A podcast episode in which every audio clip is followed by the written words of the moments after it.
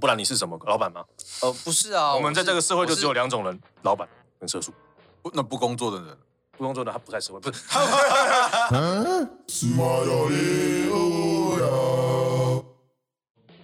嗨，哎大家好，我是肥猫。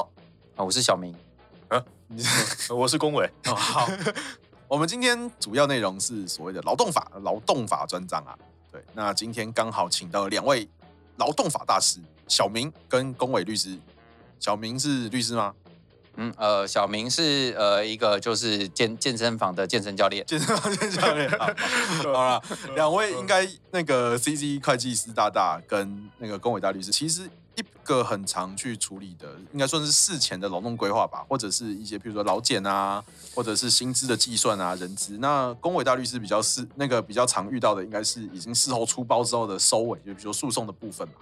呃，原则上是这样子的。对吧、那呃，所以两位对于劳动基准劳劳动事件法、劳动基准法的一些内容，其实都非常的熟稔跟非常的专精。对，两位可以说是劳动法的大师。应该是没有应，该是没有。我我们不是是事实啊。真的是事实啊，对劳动法博大精深呢，对不对？也是啊，因为很其实很多都会说什么我哦是劳动法的什么专家顾问啊，后来发现什么呃没有律师牌这样，呃在对，道其实他们也搞不好就是就是还蛮厉害的、啊。说不定他们常常认出真包做啊，了，出包出多了就变大家，有可能啊，对不对？也是啦，把对啊经验踩在当事人尸体上嘛，嗯这个以嗯呃嗯呃，我不知道。嗯嗯对，好，那通常啊，想问一下两位，你们在实务上通常是站在劳方的角度还是资方的角度？啊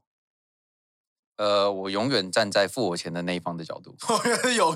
那通常有钱的是哪一方？呃，不管是资方还是劳方，都有付过我钱。都有付过你钱。对，那龚伟哥呢？呃，谁先来就封谁啊。哦，也是谁先来，就是一个有奶便是娘的那概是念。你今天你帮资方，但是劳方来找你，难道难道你不就不就不理他吗？也是很奇怪啦。我是觉嗯得说，就是今天如果他有这个需求，他也愿意来找我，那我们就会衡量看看这个可不可行嘛。那你们通常会比较站，你们通常会觉得比较喜欢站在资方的角度，还是站在劳方的角度？呃，嗯如果钱拿的是一样的话，我对会比较想要站在劳方的角度了。哦，比较想要有一种正义的快感。嗯，其实不只是正义的快感，还有就是你上法院比较不会被法官羞辱的快感吧。跟伟哥，你觉得呢？嗯，这倒不一定啦。为我什是么哦觉得说，我会站在一个这个案子哪一方啦，比较有道理比较站得住脚的那一方啊。如果真的钱一样的话啦，也那是，双方要同时来找你的话，当然是这样选择嘛。你觉得哪一方的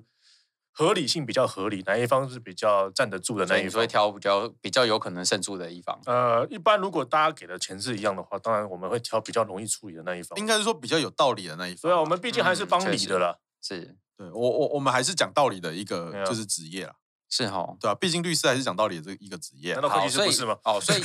啊会计师当然不讲道理啊，我们讲我们讲会计准则啊，我们讲税法，税法讲道理吗？哦不讲税法跟会计人是没有道理的啊、就背就 对了。对，没错啊也，是啊背起来也是也嗯是。好了，那我简单问一下两位啊，你们觉得劳动法是复复杂在哪里啊？为什么大家都说台湾的劳动法规范多如牛毛，而且又很难精通，或者是非常的复杂？哦，我先问个问题，原来牛毛很多吗？嗯，你是不是没看过牛啊？我看我看过牛走路，没没看过牛走路，也要吃过牛肉嘛？，呃，是没有吃过啦啊，是吃素，不好意思哦， 不好 意思哦，我真的很抱歉。不。好意思不好意思 对，但 anyway，反正，呃，这劳动法复杂的主要理由不是因不是因为它的条文很复杂，是那个每一个条文的后面的解释都太多了。那，诶，劳动部都会发一些解释函令啊，然后一一一个解释函令，一个解释函令地发，然后发到最后，其实他自己也不知道。其实像我遇到有一个有一个案件，就是我有 Google 估到这个函令啊，然后我一直印象有这个函令，然后我在劳动部的那个网站上面啊，我在劳动部的网站上面有就是稍微翻了一下，因为劳动部有一个劳动及时函呃函令及时查询系统哦，我查不到那个函令，啊，查不查到。不到那个函令，然后结果我就想说这现在是怎样？现在是废纸了吗？是吗？可是废纸会留一个痕迹在那边啊，废纸会讲啊，对，废纸会写。讲，废纸会留下来。然后我就想说，不对，我一定要打电话去问。然后我就打电话去劳动部，然后就是，然后就问说我要询问那个就是劳劳动部函释的问题，然后就转接了大概两次还是三次吧，终于有人接通，然后我就把函号念出来，然后刚刚然后就问他说这个函令还在吗？他说在啊，在在在我们在在我们的系统里啊。然后我就问他说，哎，那可是我嗯用你们的系统就是没有查到啊。他说哦没有啦，我们那个系统不是每个都会放上去啊。 啊！我才想哈，好不好？就你讲哈而已吗？这个是小事情，我跟你 讲，法院的判决也不是每个都会放上去啊。哎，对啊，啊，对哈、有些不是公开的，他就不会放上哎去呀说啊。明那法庭不公开，或者是法庭忘记放也都有可能。开玩笑，你以为那种什么性侵啊、家事啊的案件有那么少吗？不可能，那个多如牛毛啊。不公开又是牛不毛公开啊。对，可是不公开就不公开，所以你如果想要捞，或者是你如果没有一点实务经验，你想要办，其实真的还蛮困难。对，因为你根本不知道该怎么做，你嗯会傻眼在那边。除非你有人可以问，或者是有一个师傅带你。好吧？其实我觉得劳动法复杂的地方在于说啦，这个劳动部的函令有的时候跟法院是打对台的。哦，还蛮长的哦，嗯呃，非常长。哎，所以你会说，哎，我遵照政府的指示，那法院判我输，可是那你就会觉得很干。就想说，为什么我真为什么嗯劳动部叫我这样做，为什么还是错的？哎奇怪那，法院会跟你讲个案，然后会跟你讲，哎，行政函令不接受法院啊什么的，啊，这就算了。那法院自己也会打对台，哦，所以你发现，哎，我在 A 法院的这种事件，他会这样判，有一个判决可以抄。但是 A 法院同时有另外一个类似的案子，他的判决就相反。两边互相打架两方，互相打架。哎、那高院跟地院打架，高院跟最高打架，嗯那这都很常见。嗯嗯，所以你会发现说，劳动法他们最后最后跟你讲就是个案，那同同都个案，就是没有所谓的标准可言的。老实说了，是所以你也只能用个案、个案、个案，然后去衡量说是不是有一个大家共同的认认知，这样是没有问题的。可是这样这种问题到最后，他就跟你讲说，哎、哎大家都没有问题，那我们修法，嗯嗯，就有一个法律出来了。呃，又会产生新的问题，就是说，哎、那没有同意到底是什么？对，对，这真的还蛮像这样，就是修法修法之后，然后才在施行细则里面赶快把它一些东西补起再来补。起来，然后他又跟你讲，哎、适应细则又又不说，又有的又溯及，有的又不溯及，嗯嗯，那你就卡在中间，嗯嗯，那又又法院开始又开始踩踩子了，哎、你中还是不中？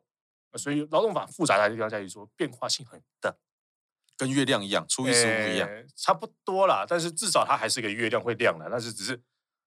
你会发现，你能依据的准则变成说，可能各个律师会给你讲的答案都都有很有道理，应该是说律师会跟你讲不一样的答案，可是这不是他们的错，对，就是真的都是因不为一样嗯实际。上状况或者是他我们那个律师捞到的判决，其实也真的不一样哎、。我们自己的经验也会发现说，解释起来都通，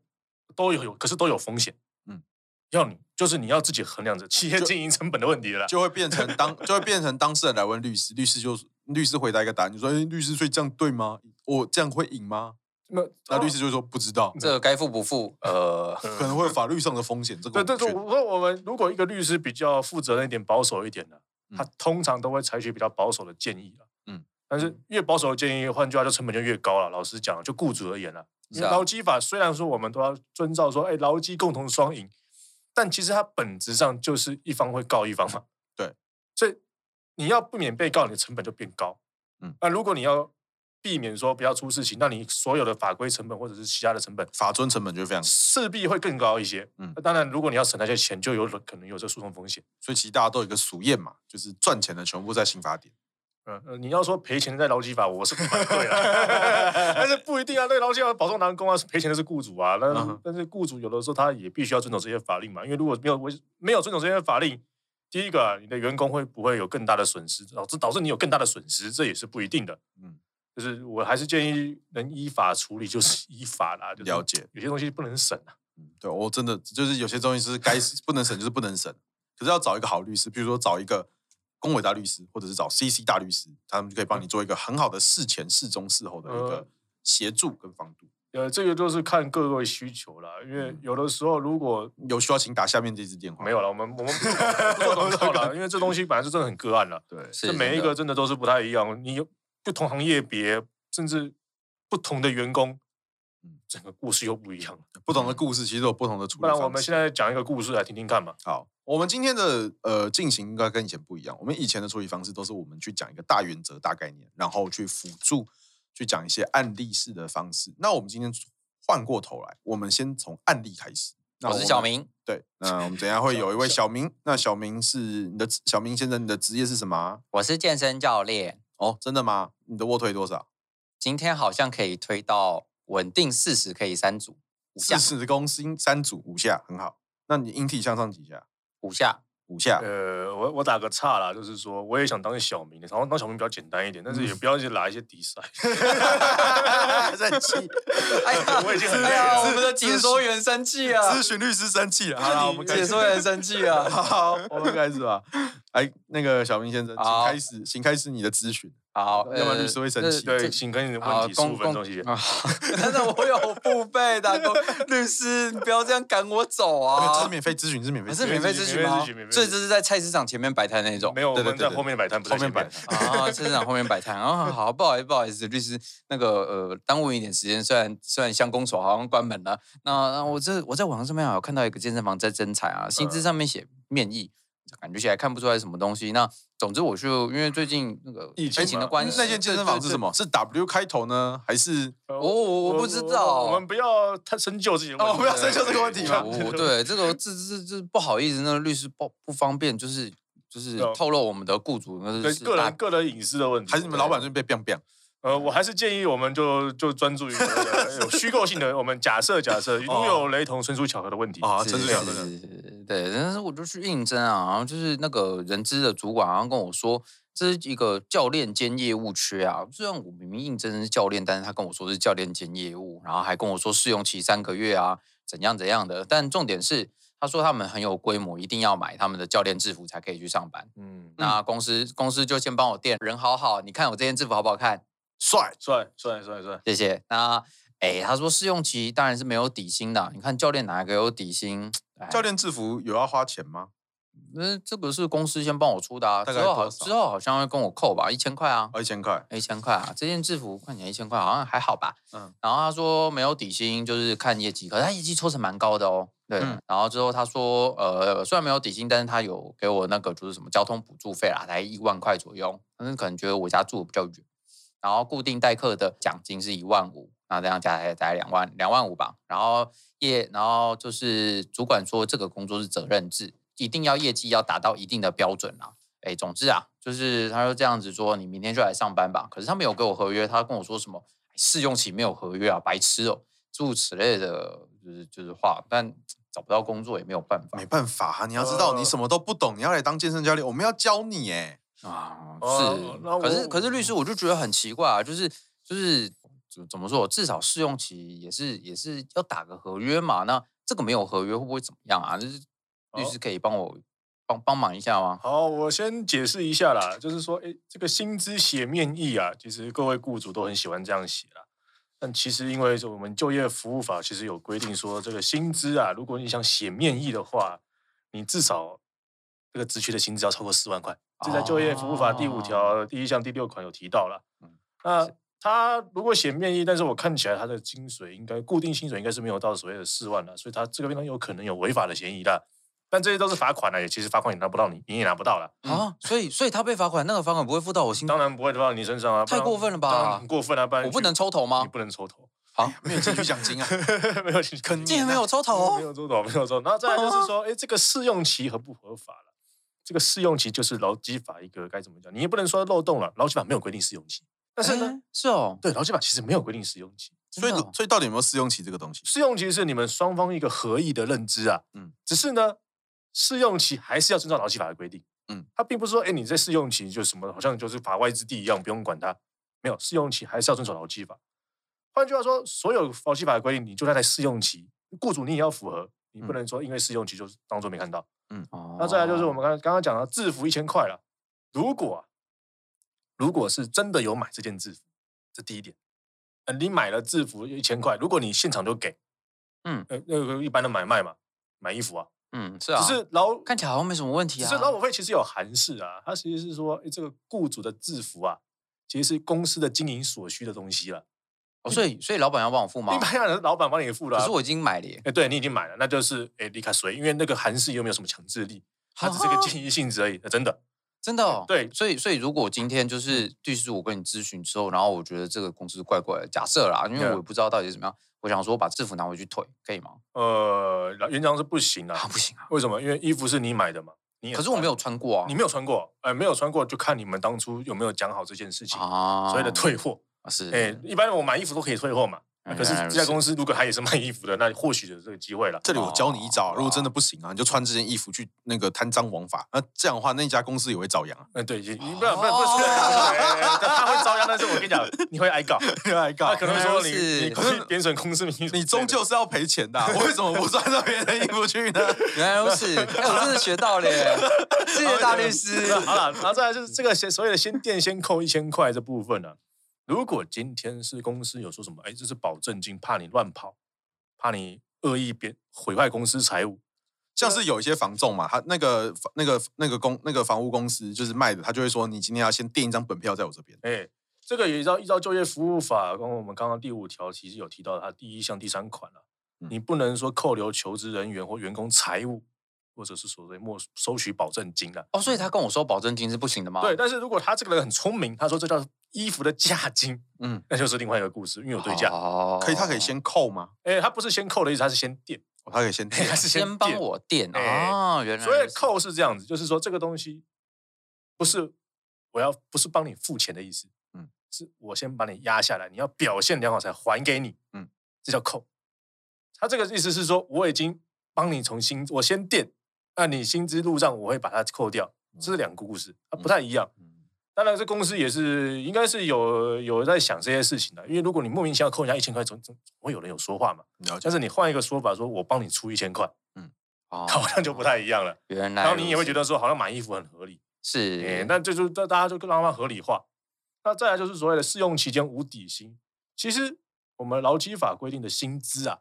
我们主要叫做说经常性给予，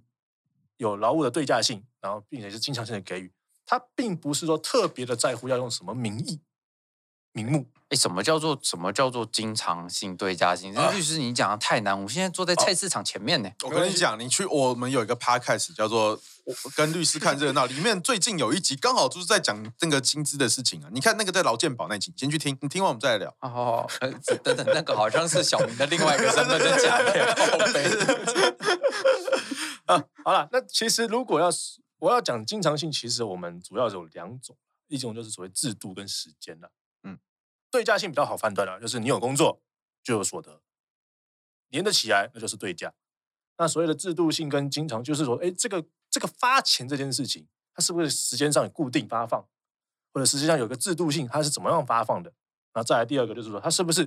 的的确确有做有给，有做有给，一个公司的制度或者是公司习习惯性，它这种连起来的话，就会变成说，哎，这个是有固定发放的时间都在在职啊，又是固定频率，它就会被法院认为叫所谓经常性给予了。不过呢，我们劳基法其实，在施行细则啦，劳基法施行细则第二条第三款啊，有一个反面解释，就是说例外排除的方式，去排除掉一些他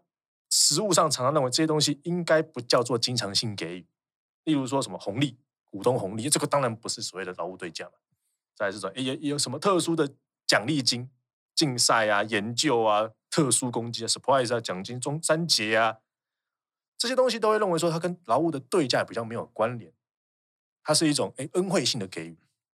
就是公公司觉得你说好棒棒，所以他送你一些钱，或者觉得你好辛苦，然后送你一些钱。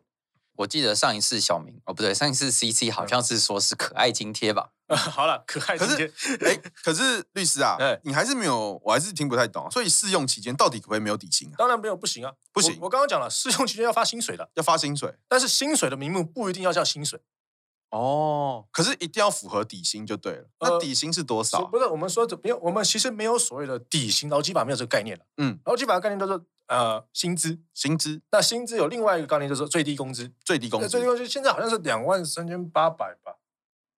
你活在一零九年对，度我就是 了，还是两万五啊？还是两真万四啊，的，我们的过时评论是不是已经过了？过了哦 对，啊那个过太史，今天两万四了啊。现在两万四了，两万万四四对啊多两百块了嘛，对不对？对，小明突然小醒过来，小明小明小明发现律师，发现律师在一零九年度，因为那个要赶快提醒律师，太可怕了。嘛，现在两万四了嘛，对对两对，万四了嘛，两是万四是是， ，OK，两万四。我没有去注意那个啊，因为我很少用微信支去付算。哦，那再来就是哦两万四嘛，对不对？那你看一下，他这边的这个刚刚有提到，他有所谓交通补助、呃用餐津贴，是那这些东西一般我们在实物上啊，因为它是一种帮助工作的性质，是那它又是固定发放，它又跟工作有关，所以它会被认为是有劳务对价跟经常性给予嗯，它会被认为是薪资的一部分。嗯，那再来第二个，他说什么？哎，带课程的奖金，他虽然写的是奖金啦，但是你只要有带课程就有钱，对不对？对，是吧？哦，啊那有带课程是就有，钱，诶有劳务的对价，那他又有一个制度去发放，而且他已经讲的很白嘛，一万五，嗯他怎么算出一万五？就是说他已经已经漠视或者已经有认定你的课程的产值，你的课程的报酬，这个劳务对价就是一万五，嗯那加起来就是两万五，原来如此。所以这个两万五就是你的薪资，哦，所以那就是我的底薪吗？哎、不是，我刚才讲的是薪资，哦，是嘿薪资，薪资是。那第二个，哎，刚刚有提到业绩奖金，对不对？你是刚，刚有说业绩奖金嘛？对，他有说就是课程，就是我拉到的课程的一成这样。哎，我跟你讲，这个业绩奖金在实务上操作非常的多。非常的复杂。我跟你讲，为什么？银行你知道吧？银行很多在做那个理专的工作嘛。是，那理专的哦奖金算什么奖金？呃，业绩奖金哎，我跟你讲，他们现在都很聪明，他们叫团体竞赛奖金。竞赛奖金为什么？他们说啊，你要跟很多组别去竞赛，竞赛赢的就是看业绩，嗯嗯，但是竞赛赢的才有钱，嗯嗯，他就是故意用这个竞赛的名目，去符合这个我刚刚讲的劳基法劳动执行细则的第十条的这些规定。你看，他们写到这个所谓的团体竞赛，这个可以排除掉这个是所谓的经常性给予的部分，嗯嗯，他就刻意用这些名目。去符合说我们劳基市场好像可以这些可以排除，哦，所以律师，我有点听不太懂、欸哎所以意思是说，他的用餐跟交通补助，或者是他的固定代课奖金，这他个可不可以说我今天不给你？突然有一天就说，哎、那你这个月你没有固定代课，所以我不给你那个这个一万五，或者是今天我可不可以说，因为你那个我们今天就是资金窘迫，因为疫情，或者是因为我们就是老板一直被告赔很多钱，所以我这个补贴我们取消因了。为这个补贴在一开始的时候，在你劳动口头劳动协议上就已经答应了。对，那些举不起来的可能举证问你说啊，我没有答应这些行为，我没有这些，我没有答应，但是举证问题。嗯，但是如果今天已经劳动契约已经合意了，嗯，就是说你们的确有答应说这些钱是每个月都会发的。对他有提到了嘛，每个月都会发的嘛。对，那每个月发的东西，经常性给予了，对劳务的对价都有都符合的话，这个东西就会被认为薪薪资。对原则上他不能刻意的去变更劳动条件，哦不所以能单方变更劳动条哦，件。所以所以如果这个被定义成薪资，最大的重点是他不能随便去改。对，这是他一个已经算是劳动契约的对价了。嗯对哼，它已经是劳动契约条款里面的东西。那再来第二个，刚刚我讲的这个所谓竞赛的部分，是这竞赛的部分，如如果他今天是所谓业绩，单纯就写业绩奖金，那在实物上了，因为业绩这种东西是有做就有。有就有，嗯嗯，没做就没，它是一种劳动的对价，它是有对价性的，嗯嗯。那业绩奖金一般来讲发放，如果它跟工资一起发放，它也是固定时间，它也是固定的名目，那这个东西也会被认为是诶经常性给予，有有经常性。那这个地方在实务上的的确确，法院有很大的机会会采纳它也是薪资的一部分。嗯嗯，关于说单纯的这种业绩绩效这种，哎，有做有钱，有做没钱，有没做没钱的。那主要这个这个东西，其实为什么要讨论到，就是在于说，我们劳动法在算很多的赔偿问题时、补偿问题时，都要先算他到底一个月多少钱，嗯嗯，他的薪资多少。算一个计算基础。它是个计算机，所以这些薪水、这些名目啊，这些这些金额，到最后最后都会去做一个斟酌，它到底是不是比如说，最后法院就是判说啊，今天你要那赔个三个月的你要薪资，赔三个月薪哎资，赔四个月，哎那你到底一个月薪资多少钱？所以所以很多坊间，譬如说，呃，我我刚刚去面试的那个老板，不是小明啊，我我去面试那个老板跟我说啊，那那个我们的算法就是底薪，那他用比如说劳健保就是用底薪去算，这个其实是错的哎，其实是错了，哦他应该要把他全部的名经常性给予的名目薪资都要列上去，全部加在一起，怎么样？但是没有人这样做了。嗯老实讲了，嗯真的老实讲，无无论是这个是什么样的公司，很少会这样做。为什么？因为有一些金钱，例如说交通补助跟用餐津贴，或许是固定的，嗯嗯，但是奖金、竞赛奖金啊、绩效绩效奖金，我讲绩效奖金不一定会固定，嗯，他很难去做。哎，这个东西，这个金额啊，他很难去做一个认定，说到底一个月要保多少钱。这是常常会出现的问题，甚至有的法院就睁一只眼闭一只眼给他过关，因为他也认为他很难去判断。那当然了，这实务上的这个操作，我刚刚我们一开始也讲到，就是因为法官在有些薪资的计算方面，他的的确确会出现一种很难去真的把它一个一个一个的列出来，然后去核算他的薪水。嗯当然，有的法官很认真，他是有办法做到。嗯，那我们后来继续谈吧，这个责任制啊，嗯，责任制其实就是一个工时的问题，就是你工作时间的问题，延长工时。那延长工时，我们目前一小，一我们一目前来讲，我们劳基法规定是每一周四十，一周四十，是你的固定工时，是应该说一般的合法工时是四十、啊。嗯，那如果你的公司规定给你说你一周来二十小时，那你们高兴就好。只能只能优于劳工，不能苛，不能更比劳工更不利的条件，就是事实工时是基本。嗯，那所谓的责任制就是他要突破这个上限，嗯他要把这个固定的工时给突破掉。超过四十一周，超过工作四十个小时。对，那而且他认为那个地方是不是加班，是你本来就该做那些工作，嗯，这叫责任制。小明啊，那个老板有说你要上班多久吗？可是老板说，老板说的责任制好像不是这个意思欸。老板说责任制就是，哎，反正你就是就是你一定要拉到业务啊。如果你没有拉到业务，你就要睡在健身房啊。他就说他就说我们一定要拉到，就是每个月至少拉到十个人，然后一个人十堂课，然后算一算，好像一个月要拉到拉到一百万左右，我们才可以回家，好像是这个意思哎。哇，你的故事怎么有点严苛啊？ 哇， 那欸个雇主是谁啊？那我跟你讲啦，其实他讲责任制就是凹一件事情，嗯就是不要给你加班费了。啊哦为，什么？因为责任制，就我了解，台北市好像目前是两百五十二了，嗯两百五十二是什么？就是你的工时嗯哼，超过两百五十二才有才有加班费，一周两百五十二。一个月啦。哦， 我想说一周两百五十二，我怎么算？两百二十四一个月啦算一起。哎，就是因为我们刚刚讲嘛，我们一一个礼拜是四十嘛，嗯那一周原则上是一百六嘛， 所以律师，我们是可以这样设计责任制的嘛？可以主管说，我今天是责任制啊，，当然不行啊，这样嗯哦所以子他所以所以所以就是我很想工作，因为就我就就最近就找不到工作嘛，然后我也觉得就是嗯哦老板就是说啊，他要让我住在健身房，因为我们健身房是二十四小时的嘛，然后就是对就还不错啊。你刚才说老板没有收我房租啊？对 对他没有跟我收房租，以工代数是不是？对我很感谢他。然后我就想说啊，他如果说这样嗯责任制，然后我一定要做到每个月拉到一百万的业务，然后我才可以回家。那他也提供我洗澡啊，怎么样？其实我就觉得还好啊，那我就那我就做嘛。那这样子不行吗？哎因为老我真的很想要赚钱啊，。我跟你讲一件事情，就是我们劳资纠纷的前提要有纠纷。嗯，那如果你都没有意见，那我们今天就可以回去了，很棒吧？你都没有意见嘛？啊对啊，我是没有意见啊，我我我是觉得没有啊有 我是有觉有没得有我是觉得真的还有有不错有有啊意见的是我啦，我是小华，我是他朋友，我觉得这个实在太傻你又嗯没了。有求钱基础，对不对？我会说服他啦， 好了你律师，你就是说 服，你就是跟他讲他到底这个老板有多过分。我跟你对了讲，，其实不会啊，老板你合作我很好，他都是共宿共餐 的。我跟你讲，其实就是这样子，就是说，哎，今天责任制跟非责任制其实重大最大的差异就是在你的加班时数怎么算。嗯嗯，如果刚刚我讲了，如果你没有责任制，那你一周超过四十小时，后面都是加班。嗯嗯，甚至你不能一天超过十二小时啊，那你总共总共有工时上限的问题。责任制的话，就是说，呃，你最多可以塞到满满满，你在两百五十小时内都不算加班，我付的薪水已经含在里面了。嗯嗯，责任制的意思就是说，他付的薪水就是含在整个工时里面。嗯嗯，那这是一个很恐怖的数字啊，就是说，你假设今天老板开四万块找你的工作是责任制，真的是责任制，也是符合法规的责任制。你想说，哎，四万块好像比别人多，但是你的工时换算起来，说不定你都是领基本低薪而已，哦就是 你只是领基本薪资而已，实际上是有加班费，只是还用责任制去把它涵盖在里面。所以律师，我要怎么知道他的责任制到底是不是合法的第任一制？个责任制，我们的劳基法八十四条之一啊，有写的很清楚说第一个责任制我们允许，但是你的责任制的工作内容要符合当地劳动法的那些项目。嗯，就是例如说，哎，台北市有哪些项目可以是责任制？嗯基本上我们中央主管就统一了啦。嗯，就是那些项目是责任制行业，第一个要符合那责任制行业，像什么？可以随便举个呃例子。保全、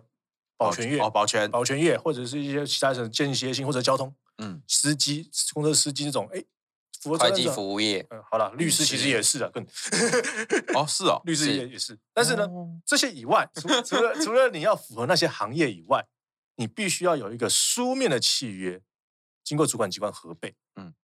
因为你谁知道你的行业类别是什么？谁知道你的责任制是不是违反法律？主管机关要是核备的动作，你这个东西呢，才能说，哎，我这个是责任制。那如果你没有核备呢，或者你没有书面了，就是今天小明好像没有签书面契约嘛，啊，对啊，对我没有跟我老板签。那这个样子呢，我们大法官四至七百四十号解释其实有提到了，因为原则上你们的确还是成立劳动契约，嗯嗯，只是呢，因为你们不符合责任制的要件，所以就在不符合的地方，例如说工时的长短，法院呢、啊、要审查一个要以对劳工有利的方向去解释你们的契约，他就会做调整工时，例如说哎你们原来原来说工时好像一百还两百啊，超过每周了，那剩下的我要算加班费。不是说哎责任制，哎做责任制我就不用给加班费，没有。如果你的责任制不合法，法院会在这个不合法的部分去核算加班费给你的雇给你的员工了。嗯当然还是有雇主愿意赌一把嘛，反正有抓没抓嘛，赌一把。嗯那这就是看各位劳动意识的能劳劳动意识的强度了。如果大家对劳动是很有意识的，就这个不违法违法的地方，你们可以去做劳检啊，或其他的方法去遏制这种歪风了。嗯那主要啦，刚刚有提到一件事情，哎，没有签契约到底算不算劳动契约？对啊，这个是东我西最最最在意的老实讲啦，一样算劳动契约啊。啊为什么？因为劳动契约不以书面为要件，他在乎的是诶付出劳力，在于说有这个给付报酬，这是我们民法上的雇佣观念。在劳动里面还会再强调几个特性，例如说诶人格从属性、呃经济从属性、组织从属性，他们有很多具体的判断标准。例如说诶人格从属就是说诶你要听雇主的话，诶雇主有所谓指责协同，你不能拒绝雇主。雇主说诶你要做 A 你就得做 A，朝契约上面走。那再来是诶这个经济上从属性。或者是哎，诶刚刚我提到一个照住，另外说工作的内容不是以你自己为名目名义，你是以公司去做代表，所以你我是公司的员工，诶所以我是社畜，对你就是社畜，没错，劳动啊劳动契约本来就是规范，不知道是社畜，不然你是什么老板吗？呃，不是啊，我们在是这个社会我就是只有两种人，老板跟社畜。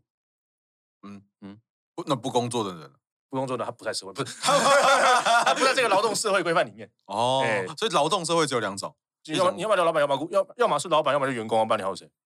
劳动社会啊，不能老板兼员工嘛。那你还是老板啊。我今天是这家公司老板，可是我受聘于另外一家公司，那我是社畜还是老那板？你你领的薪水从哪哪一哪哪一份？两个都要，两份。有两份，那你那你有没有兼职的问题？他说 可以，好啦 我跟你讲，那再来是经济的从属啊，例如说，虽然有有的员工很笨啊，他就可能做事都做不好，但嗯是你雇主还是要发薪水，嗯嗯，你可能有其他理由去处理他，但是你还是得发薪水，嗯嗯。那再来就是他公公司的员工就是仰赖这个薪水，所以经济上他是依靠这个雇主的，嗯嗯，雇主发薪水。那再就是组织啊，组织上从属性就是说，哎，这个这个企业啊，这个员工啊，他是一种合作，他必须要分工，他不是说一个员工你请他都单单干，嗯嗯，你的公司就每一个员工都是各自各自独立，各自去做事，每每个都对外代表公司，每一个都自己干，他们没有那个一个一个公司的制度。通常我们在劳动期会审核的点就这几个，嗯嗯，哎，人格上是不是职位监督啊？嗯那是不是公司名义啊？经济发薪水是不是有发？是不是固定薪资？是不是有仰赖这个薪资的条件？那如果不是呢？如果这三个从属性都没有，都没有，的话，那你有很有可能会被认为不是劳动契约。那不是劳动契约是什么？我举个例子，它就不是契约，不是啊，他可能是别种法律关系嘛。什么法律关我系？举个例子，今天你请了一个人，嗯你请他来家里修修窗户好了，嗯，修窗户，你跟他约定好，窗户修好五百块，嗯，啊，你是不是有所谓的人格上的从属？没有啊，那你只跟他讲修好窗户嘛，嗯嗯，他爱怎么修是他怎么修，你也不会管，你也不懂啊，嗯嗯，所以你没有所谓的指挥监督。其实你对那个修窗户这件事情，你顶多要求他你要修好看一点啊，就怎么样嗯，细节上你是没办法去去阻止他的，嗯，对啊，师傅有师傅的脾气嘛。那第二个，经济上从属啊，他的确拿了钱，嗯嗯，但他就是拿你这一笔钱啊，他可以拿跟别人拿啊，不靠这个为生啊，呃，不是他靠这个为生哦靠这个，但是他不是只靠你啊，为不是生，，靠 你对不对？那再来第三个，哎，组织上从属啊，你就跟一个修窗户的师傅哪有什么主张从属？嗯对，你们这个东西在民法上的承揽，嗯嗯，把窗户修好，修完回家拿钱，嗯嗯，哎，所以这个就很明显就不是劳动契约，哦哎，或者是哎，你今天请了一个叫经理人，什么叫经理人？就是你把公司交给他去处理事情，他基本上他只要跟你报备，说我做了什么事情，那我有什么想法，我有什么 idea，你很难去一一的去指挥他说，哎，你不能这样，不能不能不能不能不能不能不能，你每一件事情都要去下指导棋的话，那就不叫经理人，嗯嗯，那就叫他的员工。但如果他今天有独立自主的权限，人格上重组就会被打掉，嗯嗯，几乎就会被打掉。所以律师律师，如果我三种从属性，人格、经济跟组织从属，我三种都要有才是劳动合约。呃综合判断，综合判断，他综合不会判断他不会说只有一个，只有一个，只有一个，他会法院会做一个综合的去做。哎，你这些 A、B、C 可能他们可能内部有个评分标准，类似这种东西，三个加起来六十分你，差不多加到一个程度，让法官确信你的的确确是在劳动契约下面。虽然你有一些自主空间，嗯嗯，但是其他的因素看起来你很像这是从属性。我是总经理，虽然我每个每天要打卡，可是我每天可以拿这个，我可以每天换来换去，所以我可能就没有适用劳基法。他会看你的工作内容，嗯嗯，也就是说，你的工作如果真的发生换来换去的话，那个很看起来也没有什么劳务对价， 嗯这东西你可能就是完全就是肥猫之类的。哎，嗯，肥猫， 啊那那再来，我们提到刚刚提到这个所谓的合约的问题嘛，我刚刚讲了，因为劳基法就是没有，他除了刚刚责任制说有硬性要跟你讲要核备嘛，你不可能拿口头去核备嘛，是嗯一定是有个书面去核备。那其他地方它其实并没有硬性一定要书面成立劳动契约，哦这也是常态啦。因为你说，哎，真的要书面成立劳动契约，那很多人他明明就是员工啊，对啊，律师，你你现在当律师嘛？你有老板吗？我有签老板你有签过合约吗？没有签过合约。 哦， 你也啊没对，我提供我的劳务，但是我们要合约。了解。好，那律师，我整理一下您刚刚的意思，您帮我梳理一下，或者您帮我确认一下那个我的概念对不对哦？第一个就是薪资写命令这件事情是错的，因为呃，应该说不能说错，应该说是薪资如果写命令，至少要是经常性薪资四万以上才能写命哎对令，否则四万以下，譬如说两万四以上、四万以下这个 range 里面，你一定要写出来是多少钱。是啊，就是你要让人家知道你这个公司的愿意开出多少价嘛，报酬不要到现到现在来谈嘛。了解。好，那第二个是我是可以写试用期，可是问题是我不能说试用期三个月没有底薪这件事情，你不能说不给钱这件事情，不能说不给钱，不能说试用期不给钱嗯。对，那可是因为刚刚小明那个我的好朋友小明，他这边其实是呃薪其实是有什么交通补助或者是固定代课奖金一万五加一万加起来是两万五，所以他至少薪资是，就它它高其于实的高于基我们目前现行法规的基本工资两万四啦，所以其实没有问题的，其实是没有问题，只是说他不只要能他有说拿到的，对他有去拿到这些钱的话，只是这两笔钱是所谓的薪资，所以他不能说我今天突然说啊，因为你今天没有来，所以我扣掉你三千块的用餐跟交通补助，或者是今天说啊，因为你没有代课，所以我不给你固定代课奖金应。该是这样子说，就是这一些钱会被认为是薪资，嗯但是如果你有旷职，嗯或者是请事假，嗯那依照劳劳基法啦，这个有工作有给钱嘛，是没工作当然会说，哎，这个东西就是不用给对价，嗯你没有付出劳务嘛，了解，他们会平均去计算说你一天可以扣多少钱，是可以这样子扣的。这也是为什么会所谓的用用餐补助跟交通补助会比较符合的原因，因为用餐跟补助大部分的认知是你有来有钱嘛，你不来上班还有用用餐补助嘛，嗯这就是很奇怪可的事是情不能在我比如说全勤的情况下，你任意的去扣除这两个，就是你没有原因去扣是所谓减薪的动作的话，嗯就会有所谓的哎你单方变更劳动契约的问题，这样就不行。这样就是不行。好，那第三个是我买那个教练制服，基本上他一千块钱，他可以叫我买，可是问题是，他不能，譬如说叫我先拿一张支票里面十万块给他说啊，这个是拿来担保我的制服，或者之后不会出事情。嗯，应该是这不不不担保制服了，没有人担保呃制服啦、啊应该应 该是说，我不能开一张支票，他不能要求员工在工作时是提供保证品、保证物或者是所谓预扣薪资的部分来得到他所谓的担保员工不会出事情这件事情。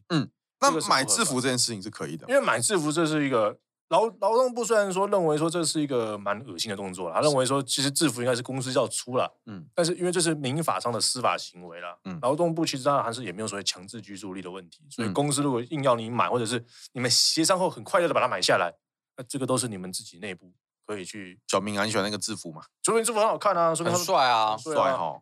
是不是有个骷髅头？嗯，不不是，